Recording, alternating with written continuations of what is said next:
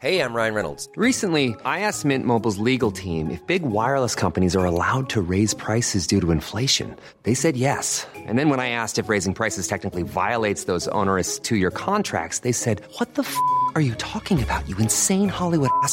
So to recap, we're cutting the price of Mint Unlimited from $30 a month to just $15 a month. Give it a try at mintmobile.com slash switch. $45 upfront for three months plus taxes and fees. Promo for new customers for limited time. Unlimited more than 40 gigabytes per month. Slows. Full terms at mintmobile.com.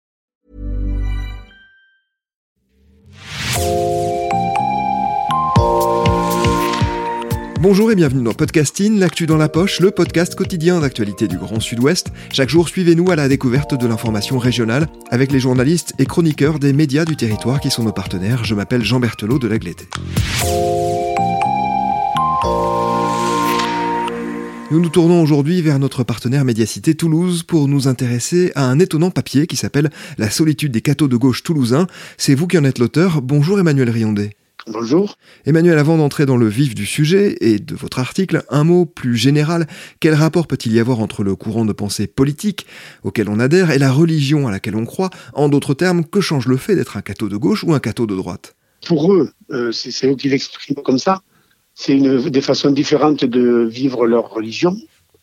Euh, et moi, les cathos de gauche que j'ai rencontrés, à qui j'ai donné la parole dans cet article, c'est des gens notamment qui mettent en avant leur engagement dans la société euh, sur des questions et des causes sociales auprès de migrants, euh, au sein des usines pour, euh, pour les plus âgés d'entre eux. Eux, ils présentent le fait d'être catho de gauche comme euh, une façon de vivre où ils mêlent étroitement leur foi, euh, leurs croyances et leurs pratiques, parce que ce sont des pratiquants, avec leurs engagements au sein de la société sur des sur des, des, lignes directrices qui sont plutôt celles qu'on attribue au camp de la gauche politique, effectivement. Dans le cas de Toulouse que vous évoquez, mais plus globalement, quels sont les rapports traditionnels et plus récents entre l'Église catholique et des organisations de gauche? Alors, euh, entre, ben, entre l'Église catholique et les organisations de gauche, euh, si on tient à ces termes-là, il n'y a pas vraiment de rapport. Par contre, à Toulouse comme ailleurs, il y a une histoire de, de ceux qu'on appelle les cathos de gauche, c'est-à-dire ces chrétiens euh, engagés dans les combats dont on vient de parler, euh, et à Toulouse, il y en a toujours eu. On pourrait même dire que, vu le passé et l'histoire de cette ville, il y en a eu plutôt pas mal au moment de leur âge d'or, hein, c'est-à-dire plutôt dans les années 60-70 euh, notamment. Et ce qu'on a raconté un peu dans ce papier, c'est la survivance de cette époque-là, en repérant quelques personnalités et puis quelques lieux aussi, où on rencontre encore des gens à Toulouse qui se disent euh, euh, chrétiens de gauche, mais qui, pour répondre à votre question, se sentent quand même, et ça je ne pense pas que ce soit uniquement toulousain, se sentent quand même plutôt isolés euh, dans le, paysage actuel de leur, euh, de église.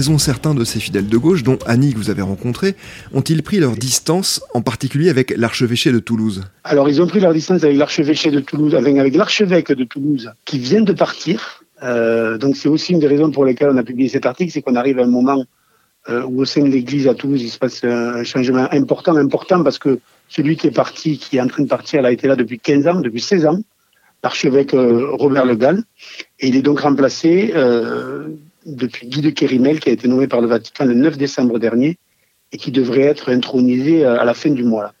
Alors Annie Dreuil, qui est donc une, des figures des, des cathos de gauche, pour garder cette expression toulousaine, toulousaine en l'occurrence, c'est une dame qui s'est longtemps occupée de la maison des chômeurs.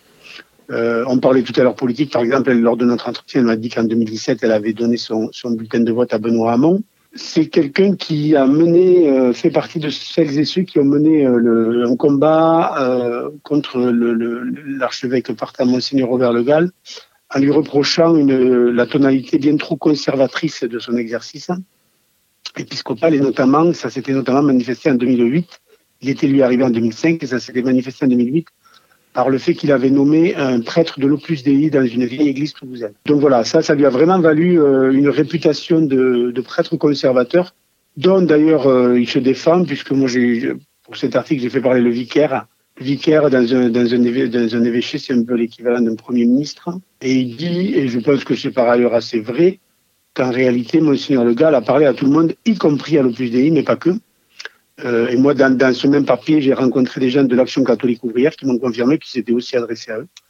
Voilà, en tout cas, le fait qu'il ait nommé quelqu'un de plus ça lui a valu cette étiquette de conservateur, qu'il a aussi traîné parce que c'était quelqu'un qui venait, c'était un ancien moine, pas un prêtre, donc il avait euh, une pratique euh, qui, du point de vue des cathos de gauche, était assez éloignée des réalités du terrain. Voilà, et donc ils ont mené le combat contre lui jusqu'au point de d'envoyer en 2019 un dossier qui dénonçait des dysfonctionnements euh, au sein du diocèse, d'envoyer un dossier à l'annonciature. L'annonciature, c'est l'équivalent de l'ambassade du Vatican à Paris, qui est resté sans réponse par ailleurs. Mais voilà, ça a été, euh, ça a été pour dénoncer à la fois le, le, conservatisme de cet évêque et aussi des dysfonctionnements au sein du diocèse dont elle ne m'a pas dit beaucoup plus. Et cette prise de distance, elle a été assez loin, hein, puisque Annie, comme d'autres, pratique l'Eucharistie domestique. En quoi cela consiste-t-il? Alors là, je n'ai pas beaucoup d'infos là-dessus, mais en gros, c'est l'Eucharistie domestique, c'est qu'elle ne va plus, euh, ou en tout cas très peu, euh, suivre des messes euh, dans les églises, mais elle organise avec des amis et des prêtres amis des cérémonies, des, messes chez elle, à domicile, chez elle ou chez des amis, en petit comité, dans lesquels, a priori, une plus grande place est faite à l'échange euh, entre le, prêtre et les, quelques fidèles qui sont autour de la table. C'est ce que j'ai compris de ce qu'était une Eucharistie domestique, c'est-à-dire euh, un, retour à, une espèce de base de la, pratique du culte dans un, cadre beaucoup moins euh, protocolaire que celui d'une église. C'est comme ça que je l'ai compris.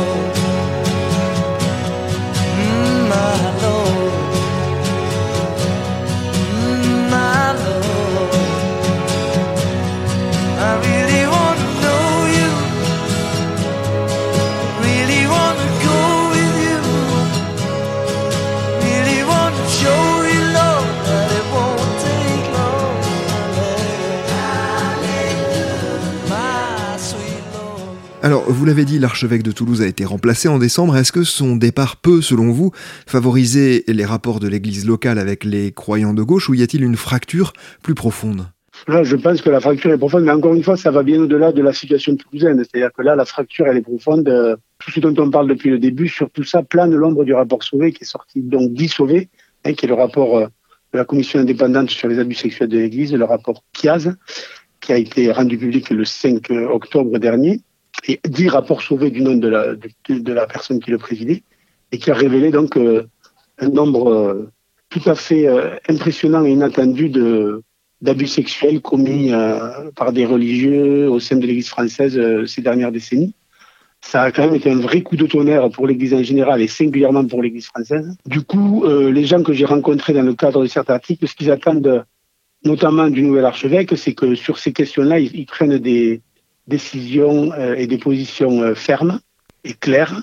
Et ce qu'ils attendent aussi surtout, mais ça, ça va au-delà du rapport Sauvé, c'est que euh, un cap soit franchi en termes de, de co-gouvernance de l'Église avec, avec des laïcs. Ça, c'est une vieille revendication des chrétiens engagés, plus de place pour ceux qui ne sont pas les religieux, en plus de tous les combats qu'ils mènent plus ou moins, avec plus ou moins d'intensité pour la, reconnaissance de la place des femmes, etc. Euh, de ce point de vue-là, ils, ils, nourrissent pas trop d'espoir dans le nouvel archevêque. Euh, Monseigneur Guy de Kérimel, qui donc prendra sa fonction euh, fin janvier, euh, est plutôt réputé un peu moins conservateur que son prédécesseur, notamment, comme je vous le disais tout à l'heure, parce que lui, contrairement à son prédécesseur, il n'a pas été moine, il était prêtre, Et donc, il a, eu des rapports au terrain peut-être un peu plus réguliers que son prédécesseur. Cela dit, il n'est pas non plus connu pour être euh, une figure de la théologie de la libération, par exemple, ou euh, un prêtre révolutionnaire. Donc, par exemple, Annie Dreuil, dont on parlait tout à l'heure, elle, a assez, elle mise assez peu sur un renouveau qui serait porté par ce, par ce nouvel archevêque. Cela dit, il n'a pas, encore pris ses fonctions et tout le monde attend un peu de voir comment ça va se passer. Voilà. Lui aussi, de toute façon, il sera bien obligé de tenir compte du nouveau climat instauré euh, dans la communauté religieuse catholique en France par le rapport Sauvé. En dehors d'Annie que vous venez d'évoquer, vous avez rencontré bien sûr d'autres catholiques hein, très impliqués à gauche. Nous invitons nos auditrices et nos auditeurs à le découvrir dans votre papier. D'un mot, Emmanuel, à quoi ressemblent leurs engagements? Comment concilient-ils les deux? Alors, c'est un peu compliqué de répondre à ça, parce que quand même, ce qui ressort surtout de l'article et de ma rencontre avec gens-là, c'est que, euh, et, c'est euh, quelque chose qu'on a mis dans le papier, on parle un peu des derniers Mohicans, là. C'est-à-dire que les gens que j'ai rencontrés, ils sont tous autour de 70 ans, voire un peu plus. Il y en a d'autres qui ne sont pas cités dans cet article, mais que j'ai, il y en a un que j'ai rencontré, un autre que j'ai eu au téléphone, ils n'ont pas souhaité y apparaître. C'est des prêtres ouvriers. Là, on parle de personnes qui ont 80 ans, voire pour l'un d'entre eux plus de 90 ans. Euh, et ce qu'ils reconnaissent tous en le regrettant, mais ils le, savent et ils le disent, c'est que la relève euh, n'est pas trop là, la relève générationnelle. Euh, eux, c'est des gens qui se sont engagés. La plupart des gens dont, dont je parle dans cet article ont été, par exemple, à la CGT, syndicat à la CGT. Euh, il y en a qui ont été au PCF. Euh, il y en a encore un aujourd'hui qui est prof de LFI. Donc, c'est des gens qui sont engagés, y compris dans les champs politiques et syndicales, dans des organisations de gauche. Euh, et qui se sont aussi beaucoup, et, ça continue là pour le coup, engagés dans le secteur associatif. J'ai rencontré notamment un, monsieur qui s'appelle Ferruccio Baggio, 75 ans, qui est actif au sein de l'association Solidarité Migrants à l'église du Sacré-Cœur, qui est un fief historique des chrétiens de gauche à Toulouse, où il je l'ai rencontré un jour où il faisait de l'accueil de migrants, et il leur filait des plans pour aller se loger, se vêtir, etc. Donc c'est ce type d'engagement-là qui ont été toujours très très présent chez les cathos de gauche. Les, prêtres ouvriers, c'était des gens qui travaillaient à l'usine. Moi, j'en ai connu dans d'autres endroits qu'à Toulouse, euh, à l'usine, dans des imprimeries, et voilà. Euh, ça, donc, les engagements de ces personnes-là, pour vous répondre, c'est cela, mais ces personnes-là, elles sont plutôt en fin de parcours. Et, euh, ce qu'elles notent, c'est que le, la relève tarde à venir, et, et quand elle arrive, et là, c'est encore euh, Ferruggio Baggio que je cite, le, monsieur qui est actif à l'église du Sacré-Cœur, il trouve, lui, et il le regrettait un peu à demi-mot, que les nouvelles générations, elles étaient plutôt intéressées pour discuter de renouveler le culte, ce genre de choses, c'est-à-dire de, protocoles et de pratiques au sein de leur, de leur pratique dans l'Église, plutôt que de s'engager sur le terrain social. Voilà. Mais en tout cas, ce qui est sûr, c'est que moi, j'ai, alors ça n'a pas été l'enquête du siècle, mais j'ai quand même passé un peu de temps dessus. Et à aucun moment, j'ai eu l'occasion de parler avec quelqu'un qui avait moins de 60 ans. I don't go to church on Sunday. Don't get on my knees and pray. Don't read the books of the Bible. Got my own special way. Oh, I know Jesus loves me. Maybe just a little bit more. And I get on my knees on Sunday. Odds around the least candy store. Got to be the chocolate Jesus. Makes me feel so good inside. Got to be the chocolate Jesus to keep me satisfied. Et vous parlez donc un de ces militants, vous l'écrivez et vous venez de répéter cette expression comme des derniers des Mohicans. Vous avez le sentiment, vous l'avez eu en faisant cette enquête, qu'il est plus difficile aujourd'hui qu'hier d'être catholique et de gauche? Je pense. Enfin, plus difficile, je ne sais pas. Euh, en tout cas, ils sont minoritaires. Alors, je ne sais, je sais pas s'ils n'ont jamais été majoritaires au sein de l'Église, mais euh, ils viennent tous d'une génération qui a connu les années 70. Et pour avoir fait parler d'autres personnes qui apparaissent pas dans le papier, c'était un moment euh, d'effervescence politique un peu partout dans le monde, de toute façon, mais par exemple à Toulouse, euh, les réunions politiques euh, qui pouvaient réunir des gens qui avaient fait des choix radicaux, y compris. Euh, il pouvait aussi y avoir des gens qui venaient de cette branche-là, christianisme de gauche engagé, et qui venaient débattre, porter le fer, discuter, argumenter, mais ils étaient là dans ces débats-là. Aujourd'hui, je ne suis pas sûr qu'il en reste beaucoup. Euh, ce qui est sûr, c'est que Toulouse a été une des villes où, quand il y a eu, il y a un peu moins d'une dizaine d'années, quand il y a eu la, mobilisation des, catholiques plus, pour le coup, de droite et plus tradis contre le mariage pour tous. Toulouse, c'est une ville où ils étaient bien nombreux et on sait qu'à Toulouse, cette, cette frange-là des catholiques, elle est bien, elle est bien vivace. Donc plus difficile, je ne sais pas. En tout cas, ils sont clairement euh, plutôt minoritaire et en perte de vitesse. Un dernier mot, Emmanuel. Pour quelles raisons vous êtes-vous intéressé en tant que journaliste à ce thème et comment avez-vous convaincu Médiacité de son intérêt? Alors, je suis intéressé, mais c'est pas tant moi qui ai convaincu Médiacité, qu'enfin on s'en est convaincu ensemble. Euh, ben, il y avait ce, encore une fois, ce rapport sauvé. Et donc, vu le tremblement de, de terre pardon, que ça avait constitué à l'échelle nationale, on s'est dit que ça serait peut-être intéressant de regarder euh, comment ça se manifestait à l'échelle de, notre territoire, de notre métropole.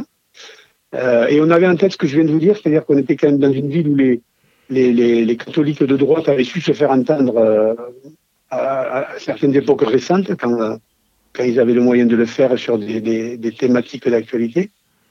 Et on avait aussi en tête ce que je vous dis au début, c'est-à-dire qu'on était quand même dans une ville où il y avait une histoire de gauche importante et dont, n'avaient pas été absents les chrétiens. Et on s'est dit qu'on allait aller voir ça, aller voir ce qui restait aujourd'hui des chrétiens de gauche à Toulouse. Est-ce qu'il en existait encore Ils étaient où Et qu'est-ce qu'ils avaient à dire sur le climat actuel? Et on est parti ensemble sur ça en se disant que ça pouvait être une façon euh, euh, pas mal de rebondir sur le rapport Sauvé. Et en plus, on s'est aperçu tout de suite qu'effectivement, l'archevêque qui venait de passer ses ans ici allait céder la main. Donc, raison de plus c'était le bon moment pour, euh, pour s'emparer du sujet. Et cela donne donc cet article euh, très intéressant et très original, La solitude des cathos de gauche toulousains.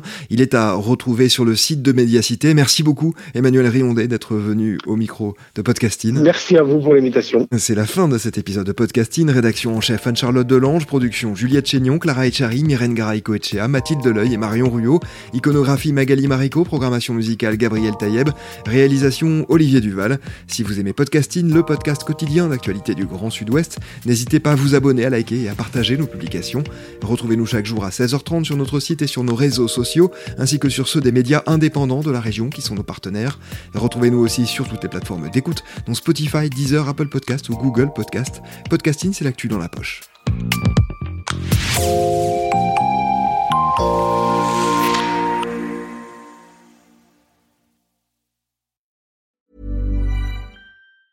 Planning for your next trip?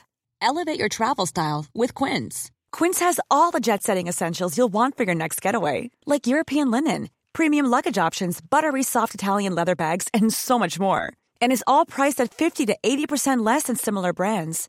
Plus, Quince only works with factories that use safe and ethical manufacturing practices. Pack your bags with high-quality essentials you'll be wearing for vacations to come with Quince. Go to quince.com slash pack for free shipping and 365-day returns.